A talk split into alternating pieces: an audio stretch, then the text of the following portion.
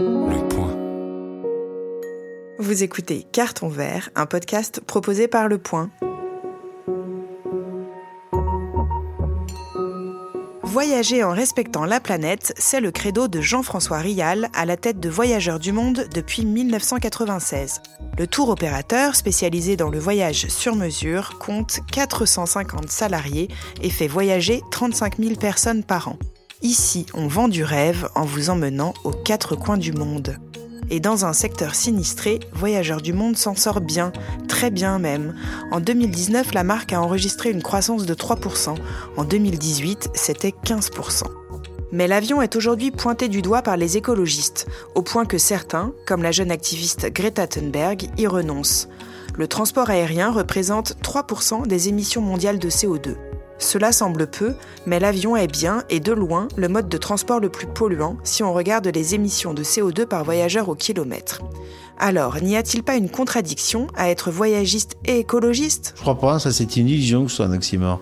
Je crois pas du tout, mais je vais vous, expliquer pourquoi c'est pas un oxymore. Conscient de l'urgence climatique, Jean-François Rial a commencé à transformer son entreprise il y a une dizaine d'années. Aujourd'hui, Voyageurs du Monde garantit des voyages zéro carbone.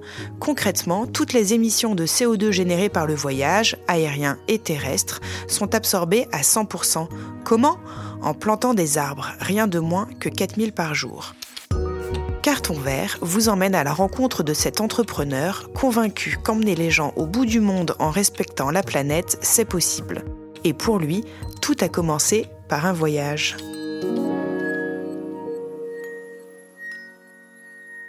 Suis arrivé dans le voyage parce que d'abord j'ai toujours une très très grande passion du voyage, de l'histoire, de la géographie. Ça a toujours été depuis que je suis gamin euh, une passion.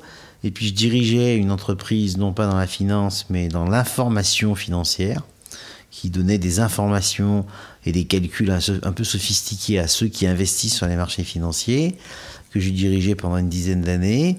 Et puis, à partir du moment où j'ai décidé de partir et de devenir entrepreneur, bah, j'ai préféré privilégier un secteur d'activité qui me plaisait énormément, donc le voyage.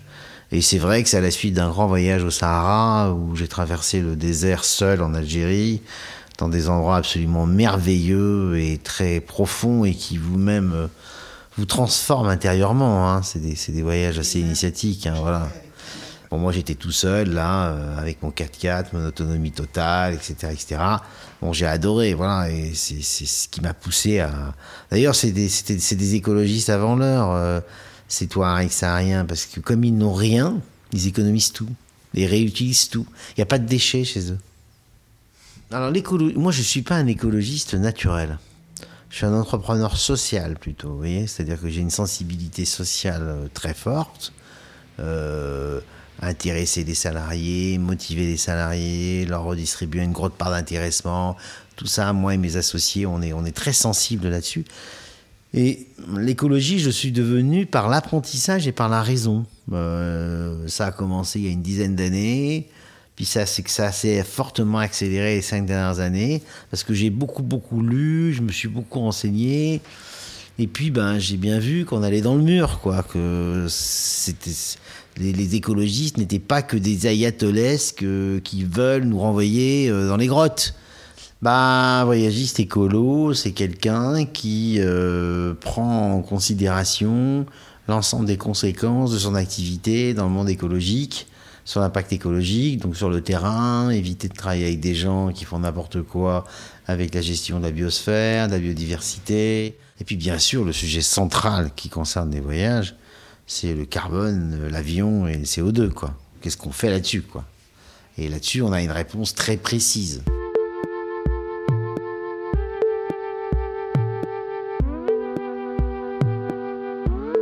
La spécificité de, la proposition qu'on fait, elle est d'abord de rentrer dans le cadre euh, de ce qu'a fixé euh, le GIEC euh, c'est-à-dire pour éviter de réchauffer la planète de plus de 1,5 degré à 2 degrés, ce qui serait déjà très haut, hein, ça a déjà des graves conséquences, hein, parce que c'est une moyenne. Hein.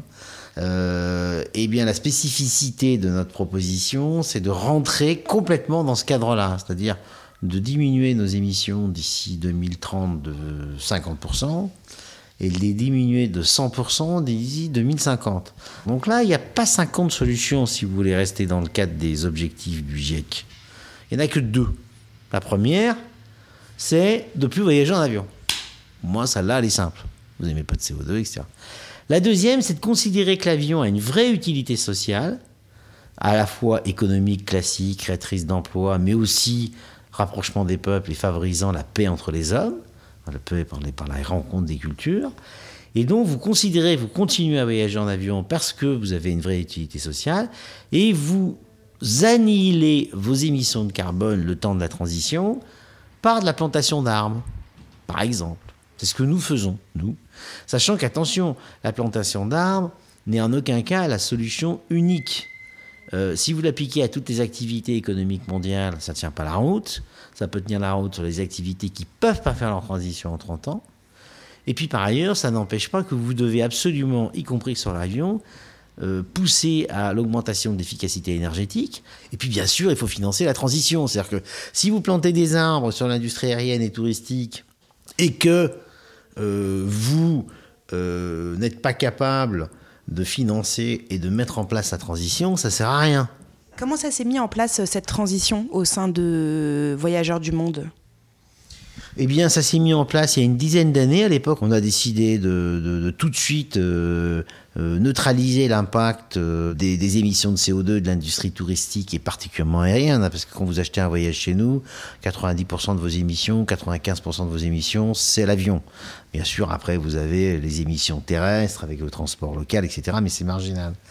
Et donc, on a créé une fondation qui s'appelle la Fondation Philippe Romero Insolite Bâtisseur et euh, cette fondation, euh, elle est abondée par l'ensemble des marques du groupe et elle finance des projets de plantation de mangroves en Inde et, en, Indonésie qui absorbent ce CO2 et qui sont des projets d'absorption de, CO2 qui sont très intéressants parce qu'ils sont euh, garantie d'être additionnels, c'est-à-dire qu'ils n'auraient jamais été financés si vous ne les y avez pas fait, et puis pérennes, c'est-à-dire qu'il n'y a pas beaucoup d'intérêt à aller couper les mangroves parce qu'on n'en tire rien.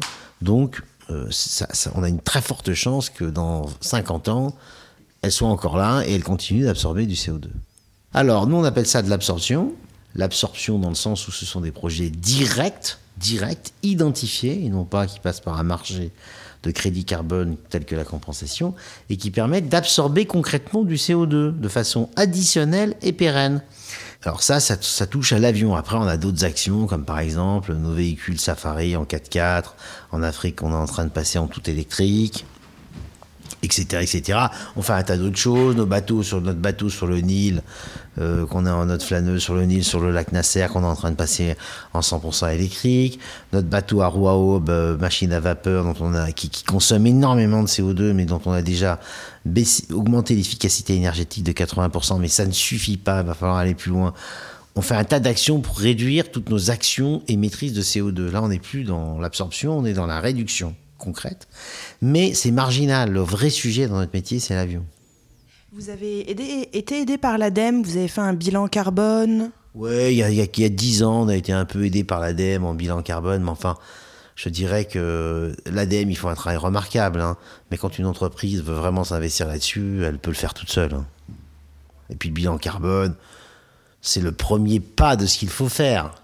Mais il faut aller plus loin. Hein faut transformer son business. La véritable problématique des entreprises, c'est de plus de, de plus faire des projets verts à côté de son business, c'est de transformer son business. Par exemple, bah, c'est un peu contradictoire parce que c'est un peu ce que vous faites. Vous émettez beaucoup de CO2, mais vous allez planter des arbres. mais la différence, c'est que nous, on ne peut pas faire autrement. C'est-à-dire que euh, nous, on fait ça parce que c'est la seule solution qu'il y a à part de ne pas voyager en avion. Donc, ce qu'on fait, nous, c'est très cohérent par rapport à ça.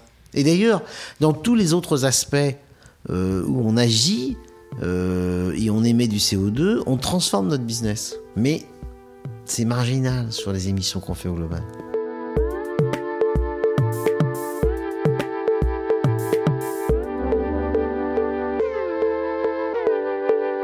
Il y a un intérêt économique pour les entrepreneurs, parfois, parfois pas. Clairement, par exemple, pour nous, il n'y a pas d'intérêt économique. C'est-à-dire que euh, ça nous coûte un million et demi d'euros par an cette affaire quand même. Hein. Oui, mais c'est 0,2% euh, de votre chiffre d'affaires. Oui, mais c'est 0,2% de notre chiffre d'affaires, vous avez raison, mais c'est presque 5% euh, de notre résultat. Dans le voyage, on gagne pas très bien sa vie sur son chiffre d'affaires. Vous voyez, vous gagnez. Euh, nous, on est les, champions de la rentabilité dans le voyage et on tourne à 4-5%. Donc, quand vous êtes à 0,5% du chiffre d'affaires, eh ben, vous êtes à 10% de votre résultat. C'est pas rien, 10% de résultat, vous voyez? Alors, dans le voyage, il n'y a pas d'intérêt économique à le faire, malheureusement. Ce serait mieux, sauf s'il y avait un vrai impact marketing, mais c'est pas le cas encore. Donc, il faut le faire par conviction, là faut pas le faire par intérêt économique. Et puis il faut le faire par peut-être intégrer un intérêt, euh, euh, voir un peu plus loin que le bout de son nez, quoi, voir au-delà d'un ou deux ans. Si vous avez plus de collaborateurs qui viennent bosser chez vous parce que vous le faites pas, ça va être un problème. Comment réagissent aujourd'hui vos salariés sur la transition écologique? Oh ben, Nos salariés, ils sont jeunes, ils sont modernes, ils sont intelligents, ils sont diplômés, donc ils applaudissent de demain. Par exemple, chez nous, le plastique est interdit, ce genre de truc. Euh, il n'y a plus de bouteilles en plastique, bon, etc. Mais euh, il y a toujours des capsules Nespresso. Mm, vous êtes sûr Mais elles sont recyclées, parce qu'elles sont recyclées. Vous avez raison. Et il y a des capsules Nespresso. Il n'y en a plus à un moment donné. Et puis ça a râlé parce que c'était pas bon. Vous avez raison. Donc on les a remises. Mais euh, elles sont recyclées. Par contre, il y a une, vous verrez à côté, il y a une boîte. Tout est recyclé ici. Hein. tout est trié. Il n'y a pas d'action spécifique dans le sens où chez nous, tout le monde est assez écolo. Hein. Vous prenez beaucoup l'avion encore, vous? Alors, je le prends encore pas mal, moins qu'avant, mais pas pour des raisons écologiques. Euh, parce que je suis moins en vie. Je suis moins en vie.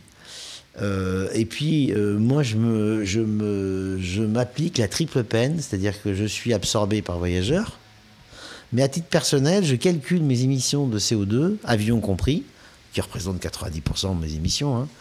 et je plante deux fois plus d'arbres qu'il ne faudra en planter pour être en carbone neutre. Êtes le salarié modèle de Voyageurs du Monde Non, parce que j'adore les arbres, mais c'est un prétexte pour moi pour en planter, donc je suis à 300%. Quoi.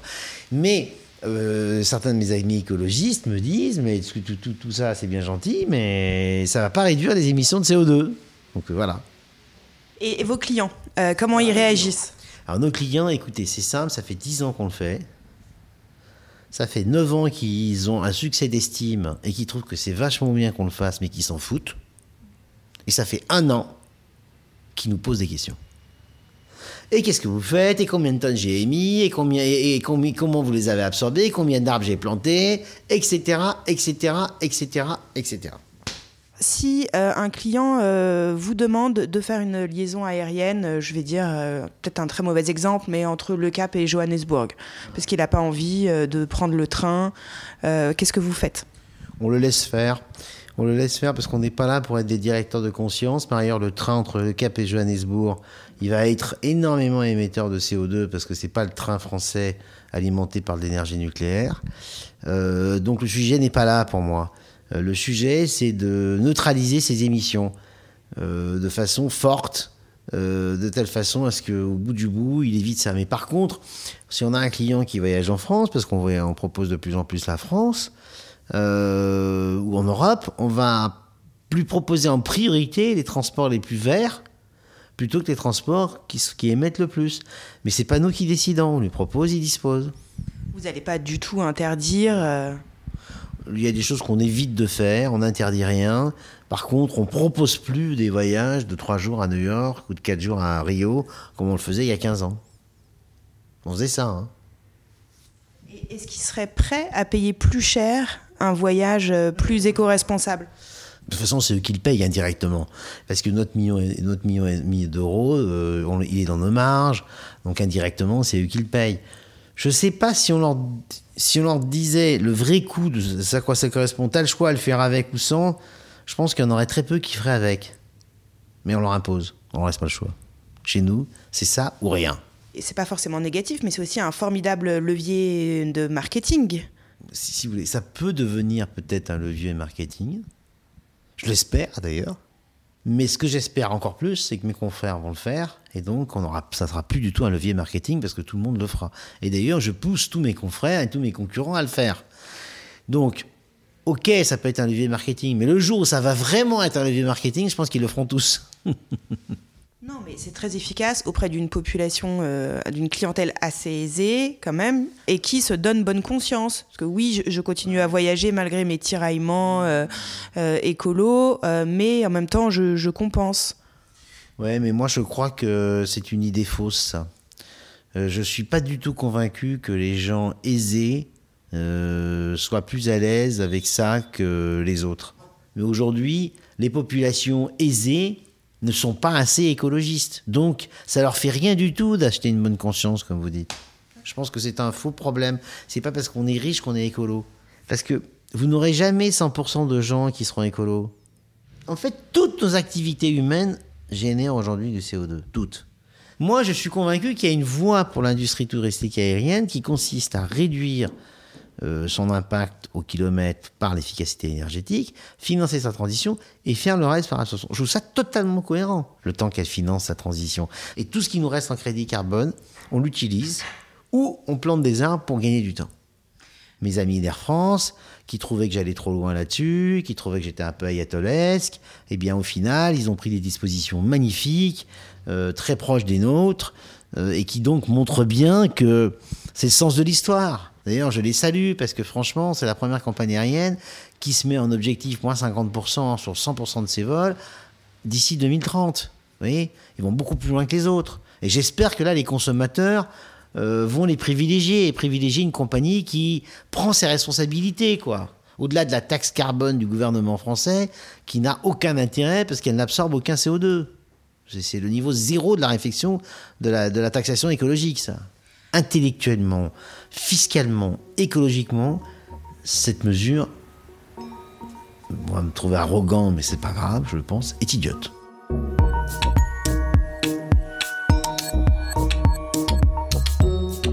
Très remonté sur la taxe carbone, Jean-François Rial la juge inefficace parce qu'elle ne finance pas directement la transition écologique. Lui propose de généraliser ce qu'il a mis en place chez Voyageurs du Monde. Son projet porte un nom, c'est la contribution planète qu'il avait présentée dans une tribune publiée en avril 2019 dans Le Monde. Ce plan d'action pour le transport aérien prévoit d'absorber toutes les émissions anthropiques de CO2 et de financer directement la transition écologique. Après avoir longtemps prêché dans le désert, Jean-François Rial semble avoir fait mouche dans un secteur attendu au tournant.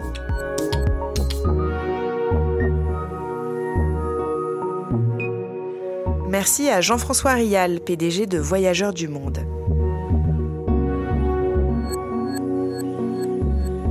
C'était Carton Vert, un podcast de Mathilde Gardin proposé par Le Point. Dans chaque épisode, je vous fais rencontrer une ou un chef d'entreprise qui a fait, à un moment de sa vie, le pari de l'écologie. Retrouvez Carton Vert et tous les podcasts du Point sur Apple Podcast, Google Podcast, Deezer, Spotify ou sur votre application de podcast préférée.